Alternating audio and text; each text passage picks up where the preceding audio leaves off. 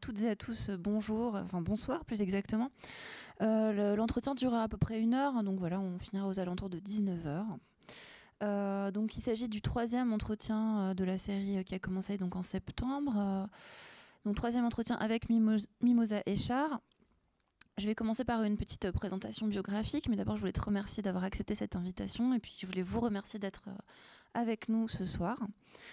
Alors Mimosa, euh, donc tu as tu as grandi donc au sein d'une communauté que tu as qualifiée de presque hippie. on pourra revenir sur ce terme, presque hippie, dans les Cévennes, au milieu d'une nature sauvage. tu as cinq sœurs, enfin sauvage. Ah, presque communauté. Euh, tu as cinq sœurs, donc à l'adolescence, tu quittes ton village pour t'installer à Marseille. Euh, tu fais un bac art appliqué. Tu suis une communication, une formation pardon en communication visuelle, et puis là, tu te mets à travailler plutôt dans le champ du fanzine, euh, notamment au sein du Dernier Cri, qui est une structure éditoriale indépendante assez connue à Marseille, associative aussi. C'est en 2006 que tu t'installes à Paris et euh, tu entres à l'école nationale supérieure des arts décoratifs, donc euh, voilà, les arts déco, où tu t'inscris en édition et euh, où tu te lances aussi dans la céramique, qui à ce moment-là n'est pas vraiment un médium aussi, comment dirais-je, ouais, c'est pas le médium star que c'est aujourd'hui, on va dire.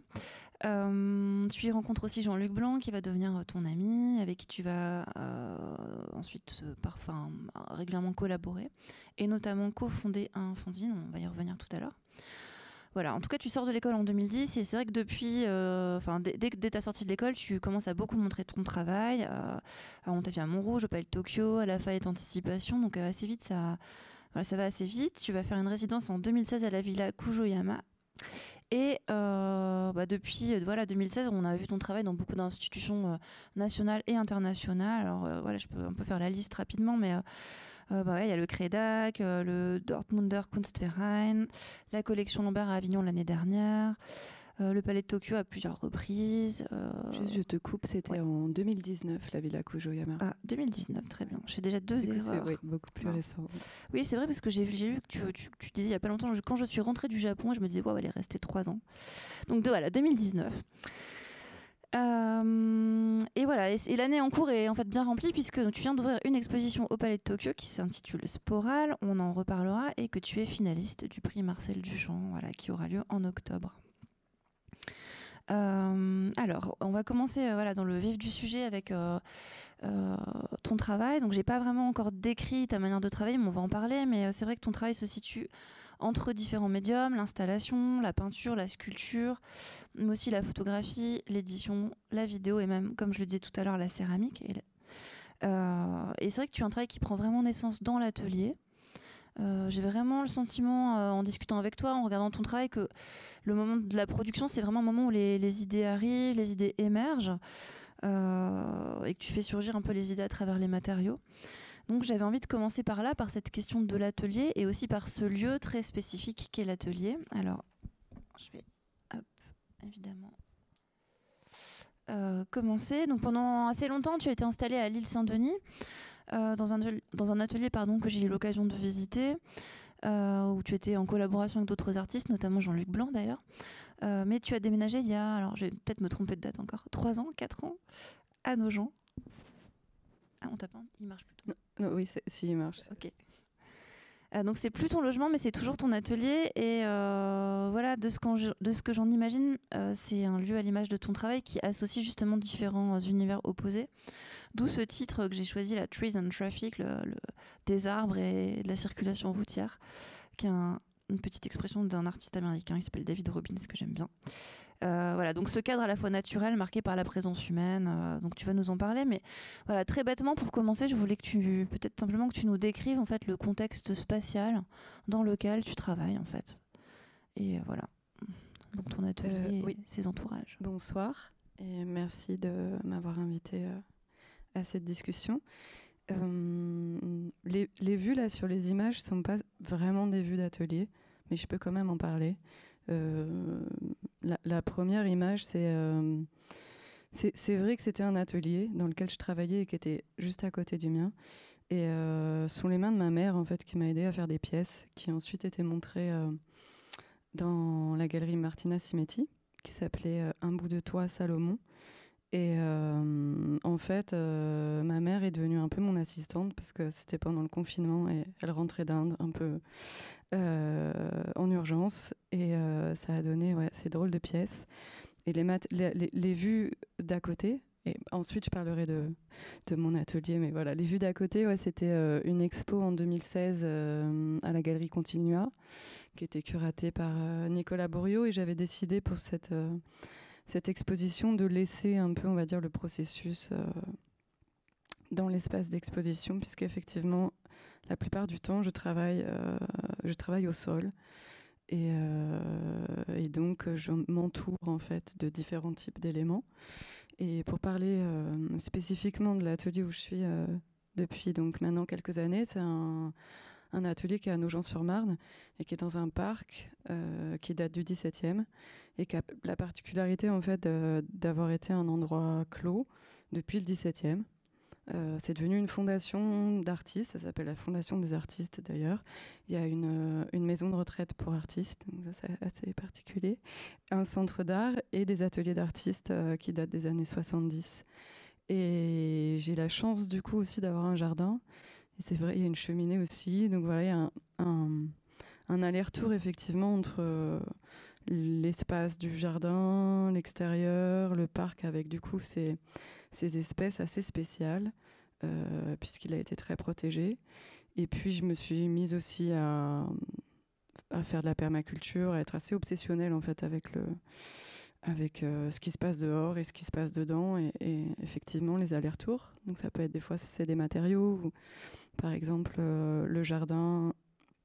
Je vais extraire en fait des plantes, ça va devenir une couleur par exemple à base de teinture, mais c'est aussi des fois des histoires on va dire, un peu plus mental, par exemple, euh, pour faire le lien un peu entre le travail et l'atelier. Euh, en fait, il y a énormément de limaces, par exemple, dans ce parc. Et ça, c'est vraiment lié euh, bah, parce que cet endroit était très protégé. Et puis, la permaculture attire aussi énormément les limaces.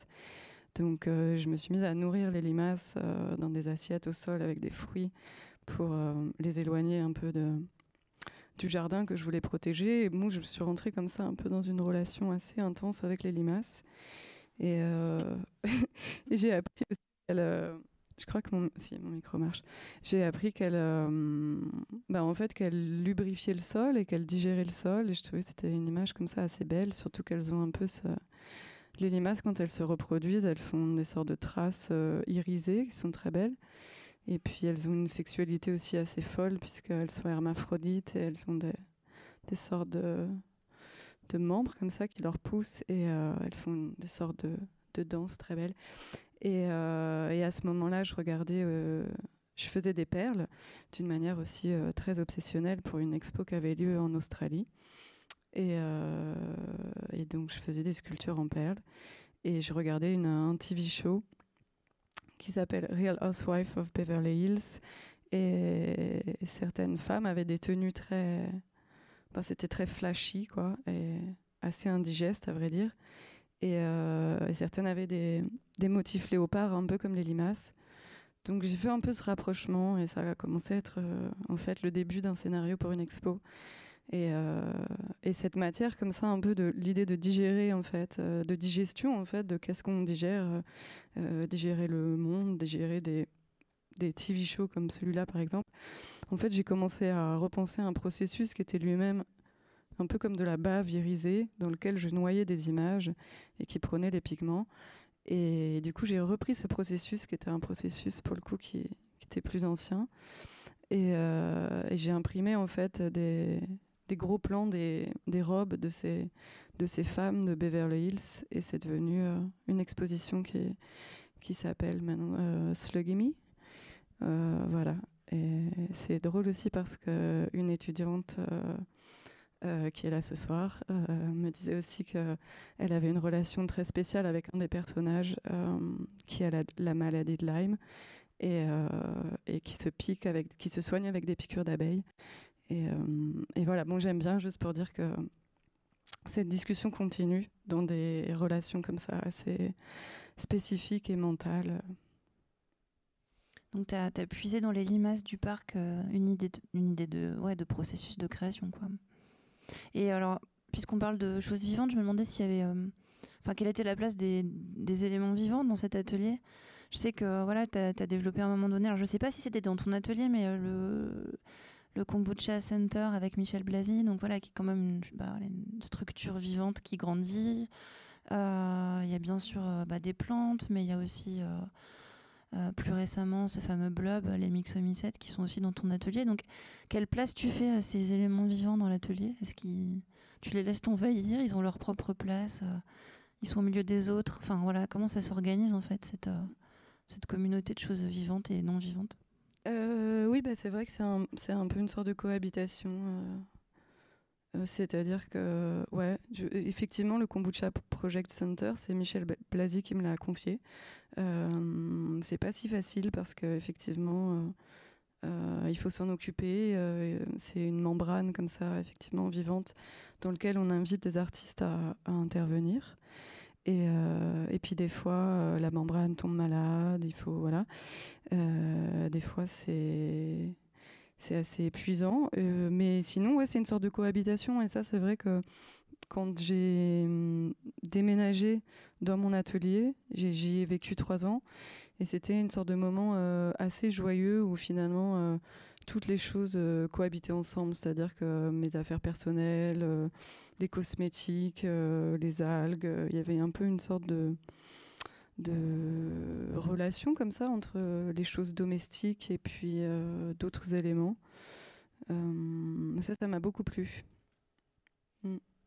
Alors on voit une, image de certaines pièces, enfin de détails de certaines pièces qui sont en ce moment montrées au Palais de Tokyo. Et ces caisses, justement, je voulais que tu m'en parles, enfin que tu nous en parles, parce que aussi, ce sont aussi des outils que tu utilises en fait à l'atelier et qui tout d'un coup là aussi sont comme convertis en, en sculpture, enfin intégrées dans des sculptures. Est-ce que, euh, alors celle-ci, et puis dans le même type de processus, il y, a aussi cette, euh, pièce euh, qui s'appelle Sisters, dont tu dont tu m'avais expliqué qu'il s'agissait d'un geste d'atelier, c'est-à-dire une pièce qui t'était un peu inspirée par ton environnement de travail et que tu, voilà, que tu produisais de manière assez spontanée en répondant à cet environnement avec des éléments qui en sont issus. Est-ce que oui, Peut-être je reparle des bacs juste avant. Alors je les remets. Hop. Effectivement, ça c'est des pièces qui se sont faites pendant que je faisais d'autres pièces. C'est-à-dire euh, dans l'atelier, il y a un moment qui est très euh, liquide. J'utilise beaucoup de liquide, euh, de l'eau mélangée avec des, des produits acryliques en général, et puis des teintures végétales et des pigments, etc. Et, et j'utilise en fait ces bacs à la fois pour ranger les matériaux que je collecte, mais aussi euh, des fois euh, pour euh, simplement recueillir les jus. Et, j'aimais bien que, effectivement, une fois que le liquide a séché, ça devienne presque des sortes de peintures ou de, de monde ou de cellules. Il y a un peu aussi cette idée, j'aime bien quand je range en fait les différents éléments dans ces boîtes comme ça en plastique. Il y a toujours un peu le rêve, le fantasme qu'il y ait une sorte de reproduction entre les éléments. Euh, c'est-à-dire qu'ils se reproduisent entre eux, quoi, euh, même s'ils font partie de, de mondes complètement différents, parce qu'il y a effectivement à la fois des... Bah là, dans, ce cas précis, il y a des algues, euh, il y a aussi des images, il y a une, boule en plastique. Et, du coup, pour cette expo au Palais Tokyo, je me suis dit que ça pouvait devenir des, pièces, quoi, des sortes de, d'objets un peu ambigus qui à la fois euh, ont servi dans l'atelier et puis à un moment sont aussi euh, présentés dans, dans l'exposition. Et du coup, c'est un peu le même principe avec l'autre pièce, même s'il euh, y a une intervention d'une nature un peu différente. Peut-être tu peux nous en parler de Sisters? Oui, donc ça, c'est des pièces que je fais depuis un moment. Enfin, j'ai commencé en tout cas en 2016 dans mon ancien atelier de Saint-Denis. Euh, et, donc ces sortes de gros coussins comme ça m'accompagnent un peu tout le temps dans, les différents ateliers euh, et dans les différentes expos que j'ai pu faire ces dernières années. Et euh, c'est vrai qu'il y en a. En fait, je ne sais pas si vous vous rendez compte, mais il y a un peu un visage. Et ça, c'est ma petite sœur. c'est pour ça que j'ai appelé ça Sister. C'est une image où elle a un filtre Instagram avec un, nez de chien. Et par ailleurs, elle ressemble un peu à Kim Kardashian, enfin, sur cette image, et c'était assez étrange. Et, effectivement, c'était un geste un peu, enfin, cet objet en, inox, c'était un objet qui était dans l'atelier. Donc, il y a eu un moment, effectivement, un, geste de rassembler, en fait. ces sortes de sculptures molles dans cette structure en fait d'inox qui devenait presque pour moi un peu comme des os. Enfin voilà, des fois j'aime me confronter aussi euh, à la structure.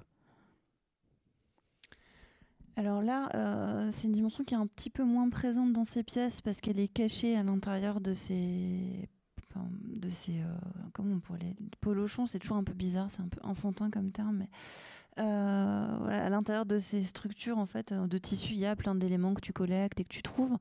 Et ça nous amène à cette deuxième euh, un peu thématique que j'aimerais aborder avec toi, qui est justement cette question des collectes. Euh, on peut dire qu'en effet, ton travail, c'est un travail qui est constitué beaucoup par assemblage d'éléments composites, mais avant d'assembler ces éléments, il faut évidemment les collecter. Et cette collecte, elle fait partie de ton mode de, travail depuis assez longtemps, euh, avec des modalités qui varient entre voilà un système presque de, de dons euh, liées à un, entourage qui est proche, jusqu'à des formes qui sont celles euh, presque plus pop du shopping euh, dans des magasins ou en ligne.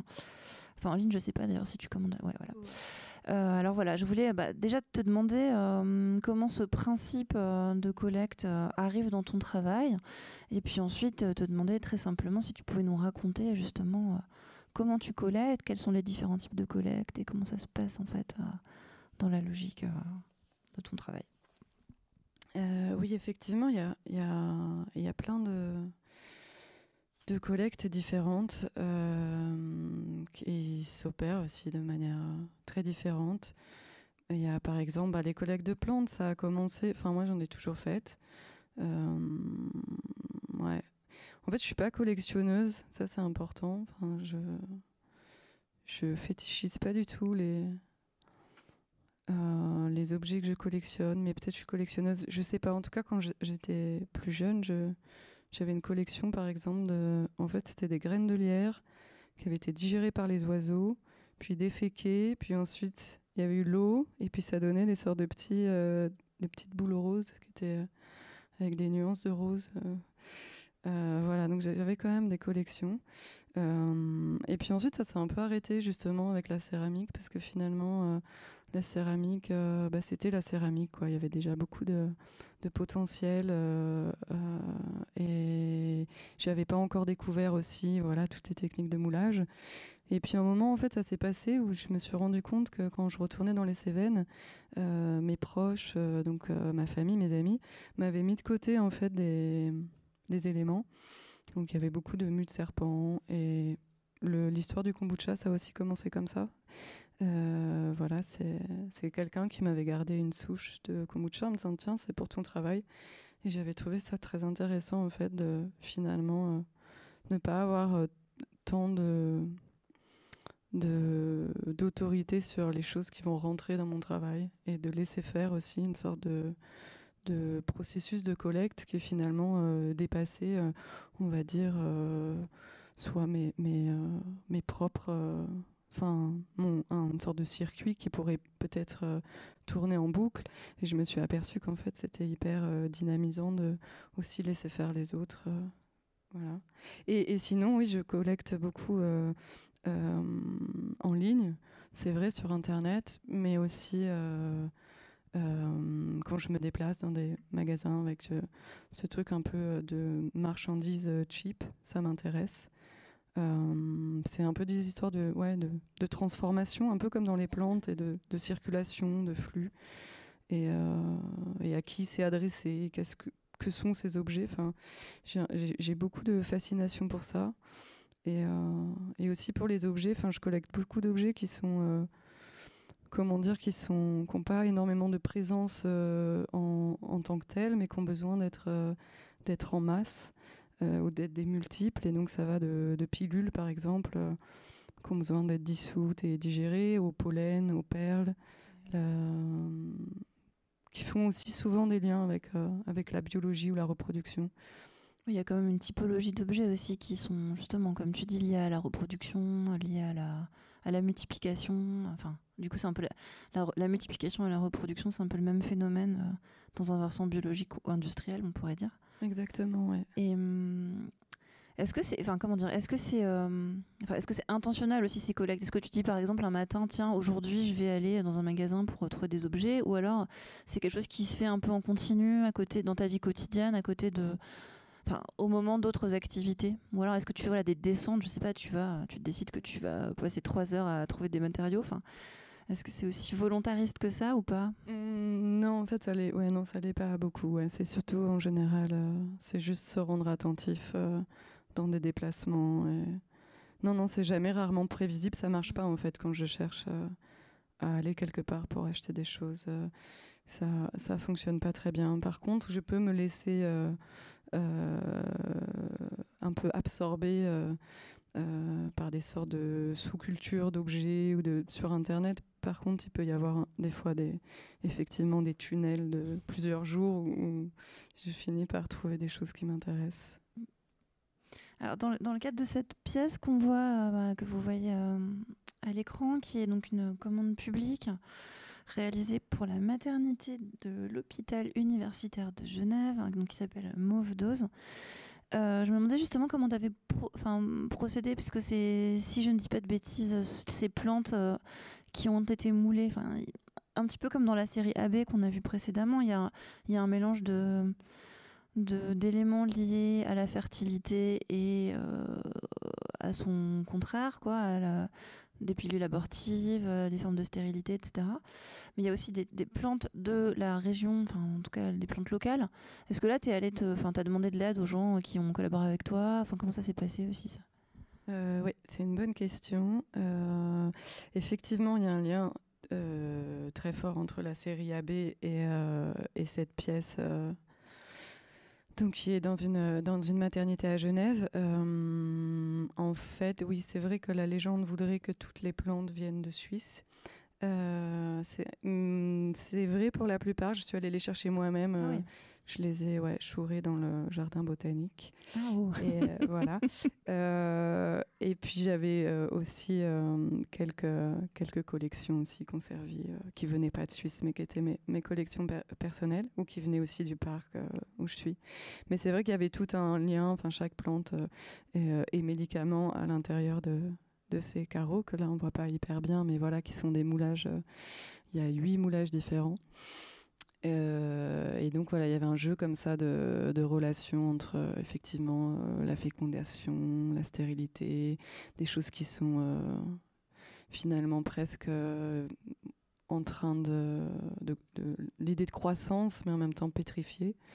Et, voilà, c'était un peu cette ambiguïté qui m'intéressait à cet endroit. Euh, particulier qui est l'hôpital. Et, euh, et c'est un travail qui a été très, euh, très beau. Enfin, c'était vraiment assez incroyable. Je l'ai fait à la aide, qui est l'école de, de Haute école d'art et de design. Voilà, de Genève. Et c'est d'anciens étudiants qui ont fait pendant deux ans. Là, c'est un, une petite partie du projet, mais c'était beaucoup plus grand. Il y a des milliers de, il y a des milliers ouais, il y avait 4000 carreaux. Ouais, mm. Euh, Et on retrouvait cette pièce au musée d'art moderne euh, ah oui, cet hiver. Il y a, hum, on a vu tout à l'heure euh, en fait les, les petites boîtes, que, les boîtes en plastique, enfin les caisses en plastique que tu utilises. Et je voulais te poser pour, pour clore un peu cette question de la collecte, la question de, du stockage des éléments que tu collectes. Est-ce que tu as un système, donc as un système de stockage, j'imagine, mais est-ce que c'est classifié, organisé? Enfin comment ça, comment ça se passe? Est-ce que c'est voilà euh, ben non, c'est très très chaotique, c'est vrai. Euh, il n'y a pas vraiment de système. c'est juste que des fois, j'ai besoin de ranger et, à ce moment-là, il y a un peu des, des choses qui, se, qui vont d'un côté ou de l'autre. Mais c'est important pour moi que justement euh, les boîtes puissent contenir en fait. en fait, ça m'aide à, à, réfléchir, à faire des nouvelles relations et connexions. Donc j'ai besoin que tout se superpose Et, et oui, effectivement, ça peut faire des liens aussi un peu avec la permaculture, mais en même temps, tout est très très bien rangé parce que c'est dans des boîtes. Mais dans les boîtes, tu mélanges des choses. Par exemple, tu peux mettre des perles et, euh, je sais pas, des gélules et des noyaux de cerise. Et, euh, Ah oui, tout à fait. Ouais, ouais, T'as pas une boîte pour les perles, une boîte pour les noyaux de cerise. Ça dépend. Bah, il y a des fois, ça arrive peut-être une fois dans l'année où je décide de faire ça. J'ai acheté un meuble très professionnel avec des casiers en métal et, en fait, euh, dedans, il y a juste des bouts de trucs. Mais, mais oui, c'est un peu une sorte de chaos organisé. Ok. Euh, alors, euh, je voulais maintenant qu'on discute peut-être. Ah oui, bah si, ça, je voulais quand même qu'on regarde ça parce que c'est vrai que c'est un des éléments qui me. J'adore en fait les listes de matériaux de tes pièces qui sont, euh, bah, je te l'ai déjà dit plein de fois, mais un peu comme des petits poèmes conceptuels, je trouve. Et voilà, juste prendre le temps de se plonger dans, ces listes est assez formidable. J'en ai pris des très courtes et des très des très longues, mais c'est vrai qu'une œuvre puisse contenir à la fois euh, un bracelet de laiton, euh, du pavot, euh, un collier de chez Claire's. Enfin, il y a un truc assez formidable dans cette rencontre entre des, éléments complètement éloignés, du sang de bœuf et de la mue de cigale. Voilà. Donc, je pense que c'est cauchemardesque pour les graphistes qui mettent en page des livres avec des images et des légendes qui sont plus grandes que les images, mais par contre, c'est un, un délice de se plonger à l'intérieur, je trouve. alors, hop peut-être. Euh, voilà, je voulais qu'on discute aussi de cette question de la dimension collective dans ton travail.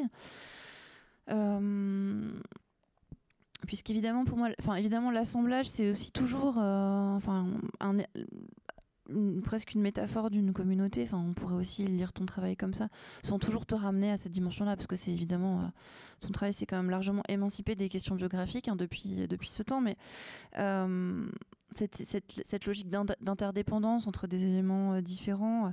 Alors c'est Alain Berland qui avait écrit qu'il y avait une, dimension de réconciliation dans ton travail.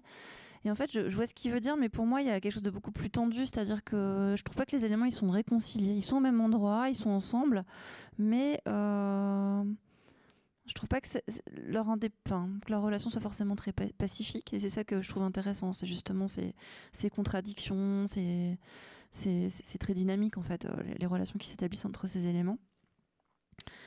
Euh, voilà, donc cette, idée de l'œuvre comme métaphore ou allégorie plutôt de la, communauté, je la trouve intéressante. Et euh, je voulais juste dire ça pour amener cette question de la dimension collective dans ton travail. Peut-être en commençant par un film dont on peut regarder un petit, un petit, un petit extrait. Alors évidemment, il dure deux heures et on va regarder une minute. Donc c'est peut-être un peu un peu euh, dommage, mais c'est euh, The People, donc qui est un film euh, que tu termines en 2016, mais que tu commences beaucoup plus tôt. Ouais. bon, bah, de toute façon. C'est vraiment les premières secondes, hein, c'est le tout début.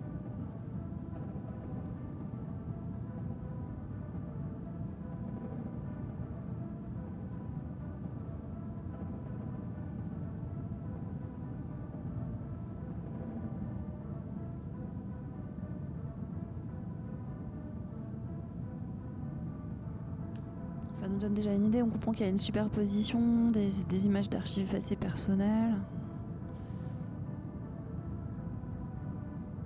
Et un, rapport très sensuel à l'image aussi, avec le son euh, qui s'ajoute à tout ça. Oui, en fait, ce qui s'est passé euh, pour ce film, et c'est vrai qu'il est très important pour moi. Il est d'ailleurs visible pendant deux heures euh, à, la, à la Fondation des artistes, donc au-dessus de, là où j'habite et il est bien présenté. Euh, enfin, avec une projection et du son et des coussins dans lesquels on peut euh, s'allonger et regarder défiler. Donc euh, pour moi, j'imaginais un peu ce film comme une sorte de flux, une sorte de rivière. J'avais un peu cette idée d'avoir, je sais pas, la tête dans une cascade. C'était un peu la manière dont j'ai travaillé aussi avec mon ami Raphaël Hénard pour faire la musique. Mais ouais, pour revenir euh, un peu euh, à la genèse de ce projet, en fait, j'ai filmé pendant dix ans, euh, donc l'endroit d'où je viens, et j'ai fait ça vraiment au début bah, dans mon cours de vidéo quand je suis arrivée à Paris. Et je crois que j'ai, je crois que j'avais un peu cette idée de finalement, il y avait un peu une question qui disait qu'est-ce que c'est d'avoir Qu'est-ce que c'est en fait de d'avoir vécu en fait cette expérience collective qui était celle donc de mes parents. Et en, étant en fait enfant dans les années 90 avec la pop et avec cette relation comme ça euh, euh, très ambiguë aussi avec euh, le, monde à l'intérieur de cet endroit. que je disais que c'était pas, pas tout à fait une communauté dans le sens où les règles, enfin c'était très anarchique, il n'y avait pas spécialement de de règles. Euh, et, euh, et, en fait, euh, ce qui s'est passé, c'est que j'ai laissé un peu reposer toute cette matière. Je ne savais pas vraiment quoi en faire. Je savais que c'était important. Je crois qu'en fait, j'essayais à ce moment-là de, chercher mon travail. Et, quand j'ai commencé, en fait, certains gestes plastique, dans mon travail de sculpture et de peinture. Euh, j'ai commencé aussi à comprendre justement, euh, je pense c'est important parce que c'est le moment où j'ai décidé qu'en fait je ne voulais pas avoir ce point de vue anthropologique et avoir une certaine autorité aussi sur le sujet et sur le travail. Et c'était très important de dire, en fait, je ne sais pas. Donc voilà, et du coup j'ai toute cette matière euh, qui en plus entre-temps avait vieilli, et ça c'était assez beau, c'est-à-dire que c'était de la DV euh, à l'époque où moi j'étais étudiante, et puis au moment en 2016, euh, la technologie avait déjà voilà, quelque chose d'un peu, obsolète, et donc j'ai laissé courir... j'ai fait une sorte de tressage avec plusieurs bandes vidéo et j'ai appuyé sur play et, euh, finalement, c'est ben, ce que je trouve euh, d'intéressant aussi dans le film, c'est que euh, il y a vraiment un rapport aussi à l'expérience, mais aussi à, la transformation. C'est-à-dire qu'en fait, je filme beaucoup l'eau, je filme beaucoup certaines technologies comme bah, les machines pour faire du son, la télé, les jeux vidéo. Et en même temps, il y a toutes ces fleurs et, et, et des animaux et il y a une espèce de relation comme ça, un peu de circulation entre toutes ces choses. Oui, et puis dans le film, je trouve qu'on voit bien un peu la, double dimension de la communauté avec cette communauté d'images qui sont assemblées. Tu vois, il y a plein de techniques d'assemblage de ces images. Il y, a, bien sûr le montage, mais il y a aussi la superposition. Enfin voilà, il y a plein de manières de les faire euh, exister ensemble. Et en même temps, on voit toutes ces personnes qui existent ensemble. Donc je trouve que c'est assez, euh, c'est assez fluide aussi comment ça, ça passe de questions formelles à des questions plus biographiques ou plus ouais, relationnelles. Enfin, je trouve c'est c'est ouais, un très beau film, mais que malheureusement moi j'ai pas encore vu dans une vraie. Euh, bah, c'est C'est vraiment. Euh, je pense qu'il y a une expérience visuelle. Ouais, parce que aussi il y avait quelque chose aussi de, ouais, il y a quelque chose d'assez immersif aussi avec euh, avec le son que là on a on n'a pas beaucoup entendu et avec l'image et euh, en tout cas il est rarement euh, montré dans d'aussi bonnes conditions qu'en ce moment. En ce moment. Voilà. Voilà. Allez-y alors. Euh, peut-être euh, on peut enchaîner sur, la, bah, sur cette question du travail collectif avec euh, bah, voilà, Turpentine qui est un, peu un gros morceau justement. Est-ce que tu peux nous en parler de ce fanzine que tu fondes avec donc bah, Jean-Luc Blanc et Jonathan Martin? Alors je, vais encore me tromper de date donc je vais te laisser donner la date. je crois que c'était en 2011, quelque chose comme ça. oui, on faisait une expo à Los Angeles. Et euh, Jean-Luc et Jonathan, on n'avait pas de permis ni de voiture, donc on s'est retrouvés à beaucoup traîner ensemble parce qu'à Los Angeles, c'est pas facile de ne pas avoir de voiture. Et, euh, du coup, on s'est mis à, récolter des images, enfin voilà, créer. on ne savait pas exactement où on allait, mais on, récupérait des images euh, comme ça, un peu par terre, des objets. Euh. et puis euh, Jean-Luc dessine beaucoup à, base de térébenthine. Donc dans le lieu d'expo, c'était très imbibé comme ça de, de térébenthine. Et, puis on traînait tout le temps ensemble et, on, a, trouvé un endroit qui, était ouvert toute la nuit, qui était un copy, shop, ouvert toute la nuit. et c'est comme ça que ça a débuté le premier numéro. On l'a lancé là-bas à Los Angeles et euh, on vivait un peu comme ça dans des sur des enfin c'est une expérience intéressante Los Angeles euh, à pied voilà Et, et, puis ensuite, on a continué en invitant à chaque fois des, bah, des amis artistes ou des personnes euh, qu'on aime et qu'on voilà qui sont un peu plus loin. Euh, c'est vrai qu'en général, on aime le faire euh, ensemble.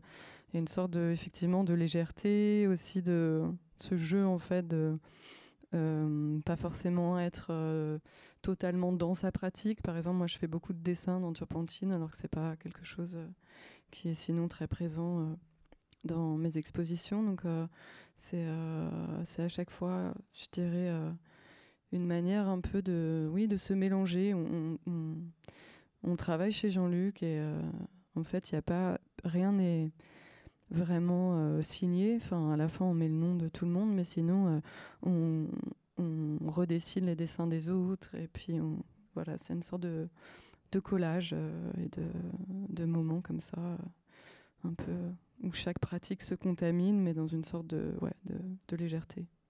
Oui, c'est vrai qu'on ne sait jamais qui a fait quoi. C'est assez drôle parce qu'on peut essayer de jouer aux devinettes, mais aussi, enfin, l'enjeu, c'est pas tellement de deviner qui a fait quoi, c'est plutôt de voir comment les choses se rencontrent, se croisent, et voilà, il y a des.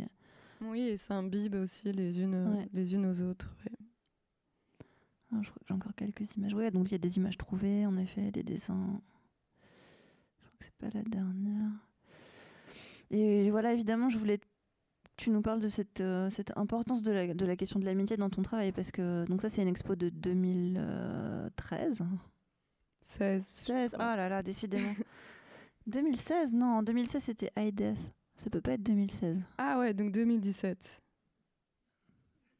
bon alors mystère moi je pensais que c'était plus tôt euh, en tout cas voilà cette exposition Friends euh, euh, voilà, en fait, c'est vrai que on peut parler. Enfin, il y a la question du travail collectif, il y a aussi la question de la collaboration. C'est pas tout à fait la même chose d'être dans une logique collective et dans une logique collaborative. Récemment, tu as justement un peu ouvert ton travail à une logique plus collaborative, je dirais, avec bah cette grosse production de ce jeu vidéo Sporal pour le Palais de Tokyo, pour l'expo du Palais de Tokyo. Est-ce que tu peux nous parler justement de bah voilà de cette de la production de cette pièce que justement as fait, tu as faite avec des, des, gens qui sont proches de toi, qui sont des amis euh, proches en fait, ou des proches tout court? Euh, tu parles de la de l'exposition en général non, ou de non, la pièce de la, vidéo? la vidéo. Euh, oui, en fait, pour le Palais de Tokyo, c'est un peu une sorte de ouais, d'épopée où le, on va dire le point de départ, c'était ben, mes recherches sur les myxomycètes au Japon. Donc cet organisme monocellulaire qui euh, est capable de mémoriser euh, et transmettre et euh, apprendre et transmettre. Ça voilà, c'était. J'ai rencontré pas mal de musiciens au Japon. En fait, pour moi, j'avais envie de, au-delà du fait, encore une fois, de dire je sais. Voilà, j'ai rencontré beaucoup de, de scientifiques et, j'ai beaucoup recherché sur cet organisme, mais je voulais faire un, euh, un projet qui serait aussi un peu comme une sorte de, de, pop song ou de chanson d'amour comme ça sur euh, euh, qu'est-ce que ce serait une seule cellule qui désire, par exemple? Et, et donc voilà, ça a été une longue aventure, voilà, poétique et puis il y avait ça, cette, j'ai toujours eu envie de faire un jeu vidéo et je suis très amie avec une développeuse qui s'appelle donc euh, Andrea Sardin.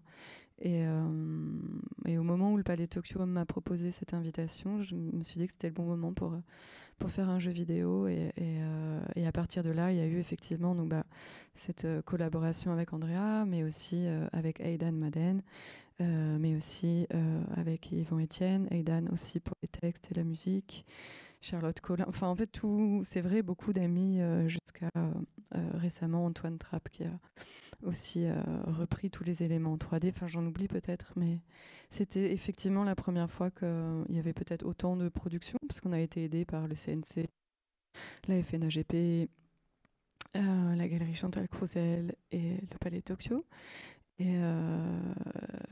Et, en même temps, c'est vrai que ça a continué d'être euh, assez organique euh, entre nous. Et, voilà.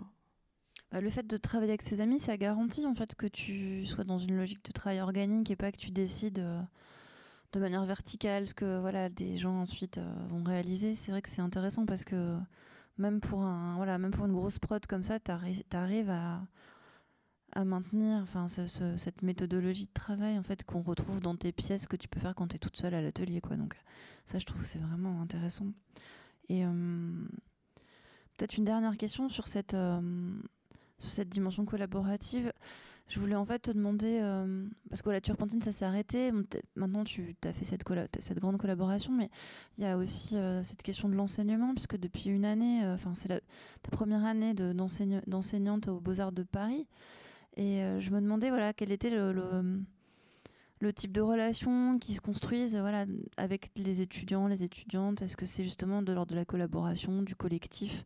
Comment est-ce que tu envisages en fait cette pratique de l'enseignement dans ton travail?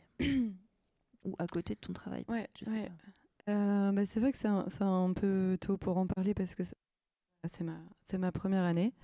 Euh, mais effectivement, euh, j'apprends encore et j'espère que, bah voilà, que c'est le, enfin, j'apprends beaucoup en fait de mes étudiantes, étudiants et c'était un peu mon rêve de d'essayer d'aller contre euh, l'idée d'une hiérarchie ou de d'avoir en fait euh, cette, euh, cette forme d'autorité, mais ce serait plutôt effectivement un espace collectif et de discussion où, où on apprend les uns des autres.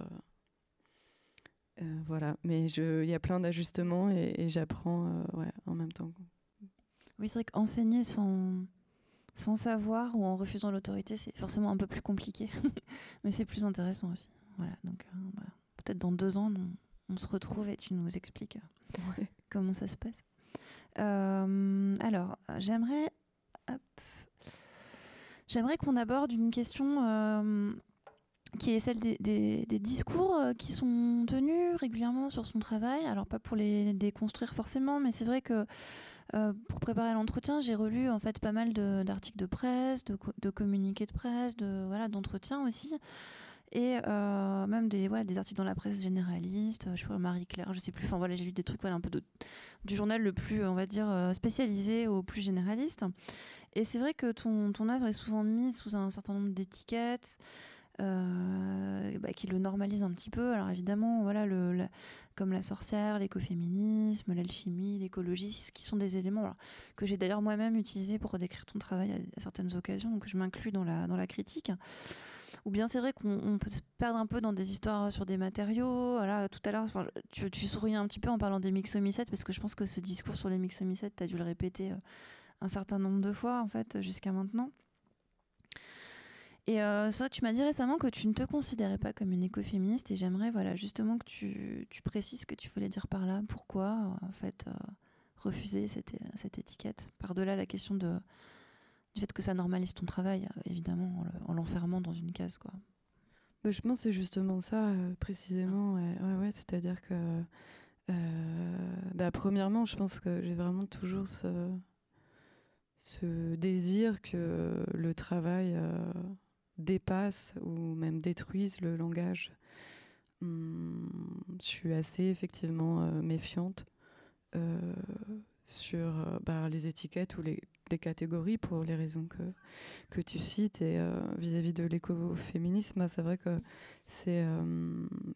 en fait, je dirais que c'est par respect en fait pour les personnes qui sont réellement engagées dans des luttes écoféministes et qui le font euh, avec beaucoup de radicalité parce que et qui sont euh, qui peuvent être en tout cas invisibilisés. Alors moi je, je, je suis visible mais je, je, je, veux dire je, je travaille dans mon atelier, j'ai des questions euh, très formelles, des, des problèmes voilà esthétiques, conceptuels et, je suis tout le temps en train de produire et effectivement je pense que ce serait un peu peu opportuniste de me qualifier comme telle Alors dans ces cas-là, revenons-en à, l'art, à son histoire, à ses formes. Et euh, j'ai plein de questions à ce sujet, mais la première, ce serait vraiment de, te poser la question. Alors, je n'y a pas plus pop que le smiley. Pour moi, c'est le, le symbole pop par excellence.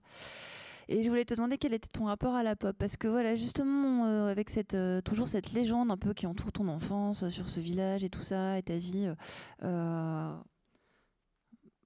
au milieu d'un, enfin dans, dans, un milieu plutôt naturel, je me demandais voilà comment comment tu, comment tu accèdes en fait la première quand est-ce que tu découvres en fait la culture pop? Alors sans dire que tu as vécu justement dans une zone complètement isolée parce que tu avais la télévision comme tout le monde voilà je, je pense que voilà tu l'as découverte aussi en tant qu'enfant mais il y a aussi peut-être la question de la révélation de la culture pop dans ton travail de te dire que voilà d'un coup c'est un truc qui est important qu'est-ce que ça te fait? Et euh, parce que c'est vrai qu'il y a des objets pop, il y a de la musique pop dans ton travail, enfin, il y a c'est une, dimension qui est très forte. Et je trouve qu'il y a même un rapport au cinéma comme art pop avec ses, en fait, en, revoyant des images, je me disais, tous ces, grandes formes d'écran très frontaux, c'est aussi pour moi une manière de presque de parler de l'expérience du cinéma dans le travail, mmh. quoi. Et, d'une expérience très populaire, en fait, d'aller au cinéma, quoi. Enfin, donc. Mmh. Euh, voilà, c'est vraiment une question un peu large, mais je pense que c'est, j'aimerais bien savoir euh, comment ça, surgit dans ton travail. Euh, oui, oui, oui. C'est vrai que c'est assez large et je pourrais l'aborder de plein de manières différentes. Euh, c'est intéressant ce que tu dis sur les écrans. Euh, euh, ce truc assez frontal, c'est vrai, et avec. Je cherche des fois une sorte d'émotion pop, dans ce cas-là, de plus comme ça intense. Mais c'est effectivement, c'est peut-être lié aussi à ben, ouais, la première fois où j'ai écouté les Spice Girls dans les Cévennes, quoi. Et j'ai vu qu'il se passait quelque chose et, et euh, c'est ça que je voulais entendre. Hein, la première fois et, que Et puis, il y a aussi, aussi un peu cette idée de. Ouais. Je, crois qu'il y avait aussi un peu une idée de, de, de déjouer ou de déconstruire cette idée de, de pureté, d'impureté, de, voilà, de high culture, low culture. C'est des choses qui m'ont toujours. Euh, euh, voilà, qui m'ont toujours intéressé et et finalement enfin qui sont dans le travail depuis, depuis longtemps. Ouais, depuis longtemps, ouais. Mm. je, je, te posais la question vraiment en tant que personne, quoi, plus qu'en tant qu'artiste, mm, quoi. comment, voilà. On, a, on peut avoir des souvenirs très forts de, des premières expériences pop, en fait. Euh... Non, non, c'est presque effectivement des, des, sensations, euh, voilà, quoi, très très euh, très émotionnelles comme tu dis puis très plastique quoi enfin la, la brillance des fois d'un objet produit alors qu'on est dans un monde un peu comme ça de assez terreux. Enfin, les Cévennes, c'est très spécial, ouais. Et du coup, c'est vrai que l'insertion d'objets, de, bah, de marchandises hein, dans ton travail, elle joue vraiment ce rôle. Enfin, elle, je trouve qu'elle produit ces petites émotions pop euh, quand on s'approche. Enfin, il y a vraiment des moments comme ça de qui sont liés aussi à l'échelle du travail et au rapprochement, enfin à, différents types de distances qu'on peut avoir en s'approchant de plus en plus, en s'éloignant et d'un coup on aperçoit un petit objet. Enfin c'est vrai que euh, c'est, je pense que c'est une référence importante pour toi, mais la série des Memory Wars de Mike Kelly, euh, qui est ces, tableaux un peu pièges dans lesquels sont pris tous ces petits bidules euh, capitalistes en, plastique de toutes les couleurs, mmh. qui est une série que je trouve absolument bouleversante. Et je trouve qu'il y a un peu ce même rapport là où voilà, on a, on a pas, évidemment pas pour toutes les pièces, mais cette, vision de loin qui est très picturale et ensuite dans le détail ces petits surgissements pop qui sont moi je trouve très euh, émotionnellement forts en fait. Et euh, voilà. Alors puisqu'on parle des Californiens, euh, je voulais aussi te, poser la question de ton rapport à bah, évidemment aux assemblagistes californiens et puis à toute cette scène de la contre-culture des années 60, à Tech aussi. Et voilà, on a souvent souligné, enfin les commentateurs ont souvent souligné l'omniprésence de la couleur rose dans ton travail, qui est très ambivalente. Et euh, en, préparant cet entretien, je suis retombée sur. Enfin, j'ai relu des passages du texte que Michael a écrit sur Tech et super, super beau, qui s'appelle euh, Mort et Transfiguration dans lequel il dit voilà, le rose est la couleur des hippies, c'est la couleur des travelots, la couleur de la débauche, la couleur anti-sculpture en poutre métallique, la couleur du Newman, la couleur hermaphrodite. Et ensuite, il parle de joliesse perverse à propos de son travail, et puis il parle de la célébration de, l'art du détritus par les artistes euh, des années 60 qui l'intéressent, donc Kinoltz, euh, Tech. Euh, Lucas Samara, etc. Et voilà. Donc, est-ce que toi, c'est des choses. Enfin, j'imagine, oui, tu les as beaucoup regardées, mais finalement, tu en parles assez peu, j'ai l'impression. Voilà, je t'ai pas souvent entendu en parler. Non, c'est vrai que le texte dont tu parles m'a beaucoup marqué. Et d'ailleurs, je crois qu'il euh, il en parle pour la pièce qui s'appelle. Euh, ou que lui-même a baptisé Mort d'un hippie. Qui est ce, ce, gisant, en fait, euh, qui est un moulage de Poltec. Et, et oui, pour Ben, je crois que je peux, je peux rien dire de plus, de plus beau et de plus juste ce que ce qu'a dit Michael. Mais donc, oui, oui, c'est des choses qui me. Et euh, le travail de Tetsumi Kudo, c'est que tu as regardé aussi, parce que c'est vrai que voilà, dans cette espèce d'approche euh, ultra technologiste de, de l'écologie aussi. Euh, c'est un travail ouais, que j'aime beaucoup, mais que j'ai découvert plus tard. D'accord. Ouais, ouais, ouais. alors, dernière question un peu sur des, des grandes problématiques euh, artistiques, mais euh, pour la série AB, enfin voilà, il y, a une partie très abstraite dans ton travail, donc la série AB évidemment, mais il y en a d'autres euh, dans ces assemblages qui, à distance, bon, de près, peuvent faire penser plutôt à des, choses à la Rauschenberg avec un, assemblage justement de, d'éléments édités, mais de plus loin produisent une, impression d'abstraction, je trouve. Et est-ce que voilà la question de l'abstraction moderne et moderniste, c'est quelque chose que tu as regardé de près ou alors c'est vraiment parce que voilà je fais des, connexions euh, complètement déplacées mais c'est vrai que par exemple quand tu dis Dabé c'est un poème avec des systèmes de relations très spécifiques. Moi j'ai l'impression d'entendre euh, enfin ou de lire Mondrian ou enfin cette manière euh, d'envisager l'œuvre comme un, un, système de jeu formel clos autonome et tout ça. Enfin voilà. Est-ce que c'est des une tradition qui t'a marqué? Tu peux juste dire non, je, je pose une autre question. Non, non, non, je dis pas non, non, je trouve c'est intéressant en fait comme, euh, comme approche du travail. C'est vrai que euh, j'y ai pas réfléchi comme ça, mais, euh, mais je repense à un, un échange en fait entre euh, Mondrian et Malevich qui par contre m'a marqué quand j'étais étudiante où je crois qu'ils s'engueulent parce que, euh, alors je sais plus si c'est Mondrian ou Malevich, mais l'un des deux a utilisé une diagonale. voilà, et c'est vrai que je n'utilise absolument jamais de diagonale. Peut-être que voilà, c'est une piste. Ah, donc t'es plus Mondrian que Malevich. Je crois que c'est il y a pas mal de diagonales. mais sinon, oui, l'idée de, enfin, en tout cas, l'abstraction et, et, et l'image. Enfin, j'ai l'impression que c'est un peu un, un, rapport très perceptif. Euh, c'est vrai que je je cherche le point un peu de bascule entre la perte de l'image et sa révélation. Et, et en ce sens-là, oui, je pense que ta question est pertinente. Euh, alors, peut-être pour, euh, pour terminer, hein, moi j'aimerais, j'aimerais revenir euh, sur une, une, dimension, enfin j'appelle ça le tournant cyborg. je, je, me moque des étiquettes et puis finalement je t'en colle une immédiatement derrière, donc c'est peut-être pas le plus habile à faire. Mais euh, j'ai l'impression, tu me diras si je me trompe, que ton travail s'intéresse de plus en plus à ces questions de corps augmenté, d'environnement technologique, aussi de cyberféminisme.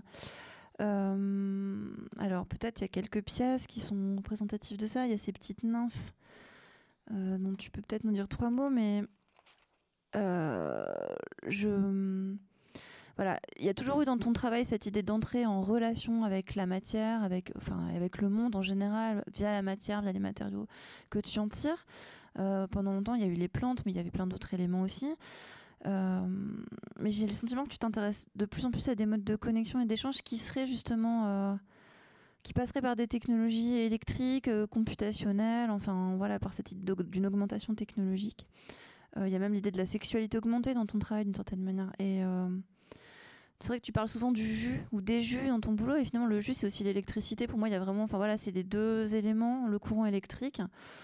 Alors je fais cette comparaison un peu bizarre, mais voilà, le moment où Bob Dylan scandalise tout le monde en se mettant à la guitare électrique. Est-ce que toi tu es un peu euh, dans ce même moment de ta pratique où euh, tu, passes du folk à la guitare électrique? Ou alors est-ce que c'est juste encore une fois ma cécité et c'était toujours présent? Mais quand même j'ai l'impression que ça s'accentue beaucoup en ce moment et je, voilà je voulais savoir si je me trompe en fait, euh, ou si c'est.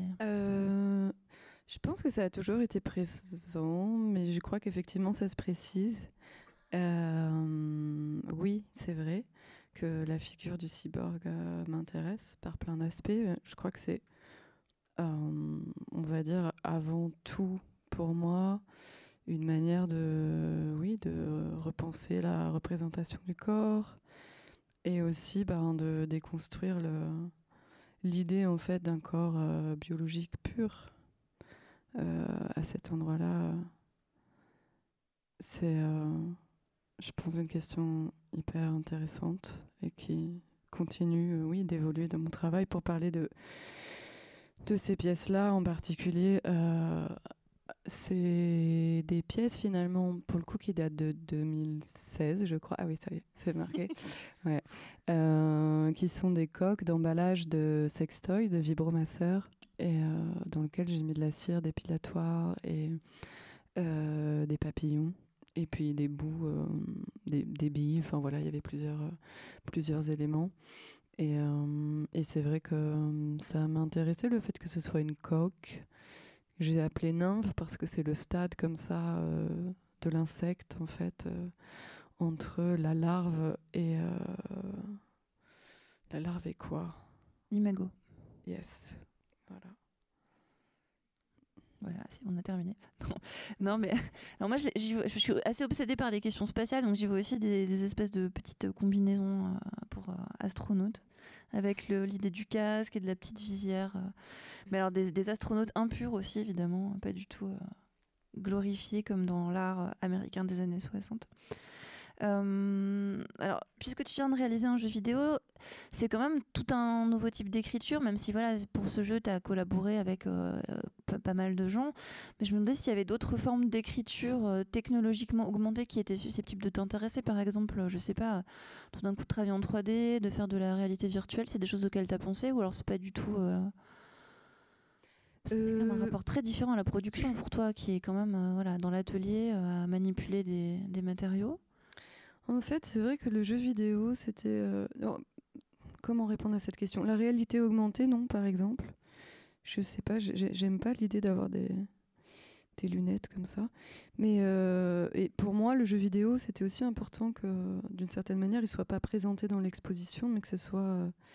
Euh, qui reste aussi dans sa forme, c'est-à-dire qu'on puisse y jouer comme ça, que ce soit une expérience domestique et c'est vrai que c'était important pour moi aussi. Euh, le jeu vidéo, c'était aussi euh, d'une certaine manière euh, la culture des jeux vidéo. Enfin, c'était aussi mettre cette chose-là à l'intérieur. Un objet pop aussi. Ouais, exactement. Un format pop plutôt. Exactement. Donc je vois pas spécialement la 3D comme une finalité. Ça fait juste partie des d'un langage en fait qui vient qui vient contaminer le travail et j'espère que ça continuera différemment avec plein de, de, de, plein de manières différentes. Mais euh, euh, ouais. Mais d'ailleurs, je trouvais ça très intéressant qu'on puisse pas jouer au jeu dans l'exposition parce que je fais un peu un parallèle avec ce que tu dis de en fait respecter euh, enfin les gens qui ont une pratique d'écoféminisme en fait évidemment personne n'a envie de jouer à un jeu vidéo dans un espace d'exposition pour jouer à un jeu vidéo on a envie de bah, d'être chez soi sur son canapé sur un fauteuil dans son lit j'en sais rien mais en tout cas quand on connaît cette pratique-là, on sait qu'on va pas s'amuser à faire ça voilà, dans un espèce d'expo. c'est complètement artificiel. Donc ça, fait vraiment sens du coup de d'en faire un, un d'en exporter euh, voilà, plutôt une vidéo. C'était un peu respecter cette expérience et cette culture. Mm. Et ne pas s'approprier. Euh, ouais. Alors peut-être une toute dernière question. Euh, Puisque tu parlais de cette question des corps, enfin du cyborg un peu comme une, un modèle du corps impur, il y a un peu un autre modèle moi qui m'intéresse, c'est le modèle, bah, encore une fois, de, avec mes obsessions pour l'espace, qui était euh, la question de la figure de l'alien ou bien l'exobiologie, donc la, question de la biologie extraterrestre. Euh, bah, je me demandais si ça t'intéressait, puisqu'en fait, moi, j'ai, en fait, en parcourant ton travail, ça m'a fait penser à plein de choses de cet ordre-là, aussi parce que j'y travaille, mais alors là, c'est une page de Turpentine où on voit une petite euh, sphère euh, close sur elle-même qui me fait penser à, pas mal d'expériences. Alors voilà, euh, comme Biosphère 2 en Arizona, qui est cette, ce centre de recherche qui a été construit pour tester sur Terre un écosystème qui serait exportable dans l'espace et qui a été. Donc là, on voit des images de la première mission en 91 qui a duré deux ans quand même en, en système clos. Puis à côté, un film que j'adore, qui est un film pas écoféministe, mais écologique. Euh, un des premiers films écologistes de, Douglas Trumbull qui s'appelle Silent Running, dans lesquels en fait euh, les humains envoient au large de Jupiter une espèce d'arche de Noé pour sauver euh, un certain nombre d'espèces de végétales et animales qui ont été bah, issues d'une terre qui est en pleine crise, en fait, voilà, en pleine crise écologique. Et c'est vrai que dans, dans, dans, un cas comme dans l'autre, on retrouve bah, ce, cette marque de Buckminster Fuller, ce dôme géodésique qui est aussi une forme très bah, très pop, hein, bien sûr, de, mais de la science-fiction. et puis cette œuvre aussi, évidemment, qui a l'air extrêmement obscène, mais en fait, qui n'est pas, c'est des objets de massage. C'est assez drôle parce qu'on, après les nymphes, on s'imagine toujours que c'est dans la continuité, que c'est des, des sextoys, mais en fait, c'est pas du tout des sextoys. Mais voilà, pour moi, c'est aussi des, espèces de créatures aliens, enfin complètement. Euh. Puis voilà, les Mixomycètes, c'est pareil, elles sont parties dans l'espace. Euh, Thomas Pesquet a beaucoup communiqué sur euh, voilà, les quatre spécimens de blob qu'il avait emmenés dans l'ISS. Donc, est-ce que l'Alien, c'est une. Enfin, je sais que c'est un film que t'aimes en plus, mais voilà, est-ce que c'est une c'est une piste ou pas du tout enfin c'est une piste intéressante euh, je n'y pas mais qui est pas explicite quoi hein, pour qui est pas explicite et c'est vrai que d'une certaine manière le sans aller spécialement dans l'espace il me semble que le le monde euh, est déjà assez euh, alien. Mais ouais Enfin, j'essaie de le regarder aussi un peu comme ça. Mais euh, oui, oui, c'est étonnant les images que tu montres euh, euh, de ces films dans l'espace. Ça a l'air super. Oui, c'est très beau. bah alors peut-être qu'on va, on va s'arrêter là. On a peut-être pour terminer un, un, très court film. enfin oui, un très court film qui est, que tu considères comme un portrait de toi, qui date de 2020 et qui est réalisé. Alors j'ai l'impression que c'est un peu le même type de production que The People, d'une certaine manière. C'est peut-être tu peux nous en dire deux mots, mais avant qu'on le regarde. Oui, c'était c'était euh, ouais, c'est un peu c'est une sorte de presque de vidéo comme ça de, de téléphone, mais qui avait été une commande et l'idée c'était d'un portrait. Enfin, euh, c'est une pièce un peu hybride qui est pas vraiment une pièce, mais elle retrace un peu les processus euh, dont on a parlé. Peut-être ça peut être intéressant de la regarder.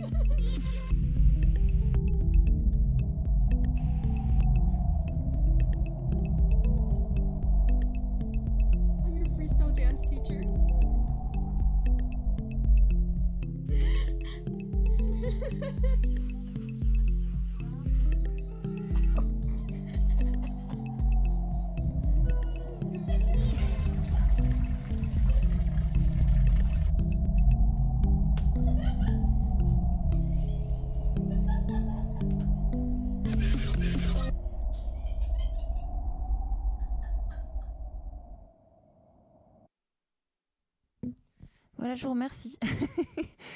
Et si vous avez des questions, peut-être avant de. peut-être vous avez des questions, ou alors on les. On les enfin... Non, oui, on, peut laisser quand même le public poser des questions.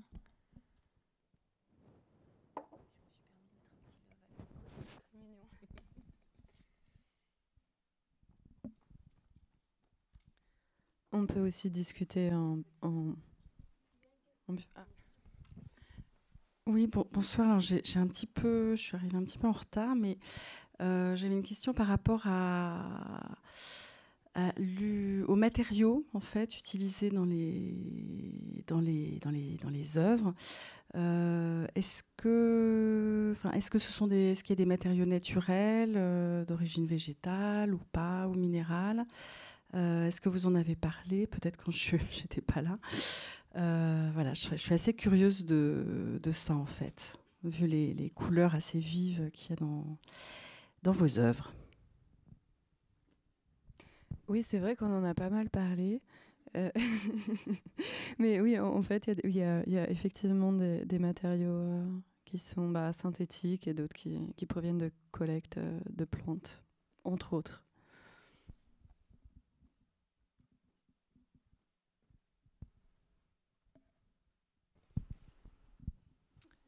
Le mur euh, en grès émaillé que vous avez fait à l'hôpital de Genève, j'ai pas compris la technique. Vous avez dit que vous avez mis des, des éléments végétaux sur le mur, donc ils ont été émaillés, cuits au four, comment?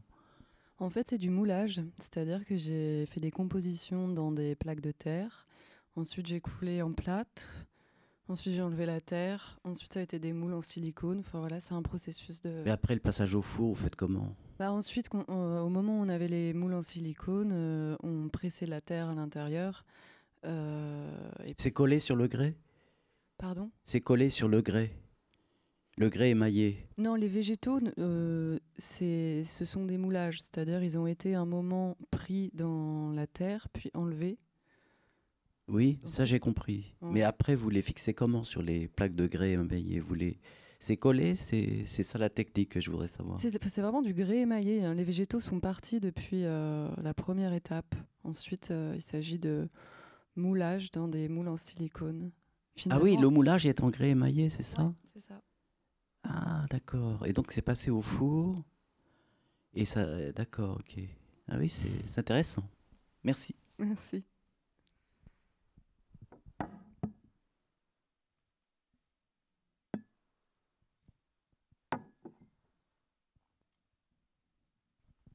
Oui, j'ai une autre petite question. En fait, je voulais savoir si, euh, euh, si vous avez été nourri de un petit peu du, cinéma expérimental ou pas du tout? Enfin, par exemple, je pense à quelqu'un comme Stan Brakhage qui a utilisé beaucoup d'éléments naturels dans ses films et euh, voilà, ou je sais pas, Jonas Mekas. Enfin, je pense à cette idée de, de déambulation, de flânerie, de voilà, qui sont présents dans, dans, dans ces films.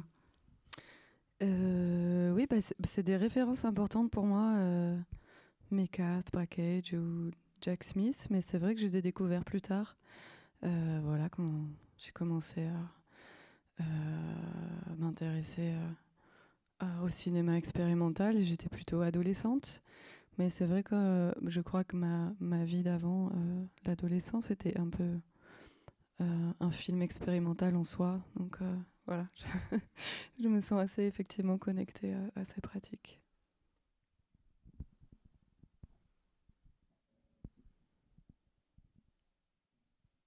Merci. Merci.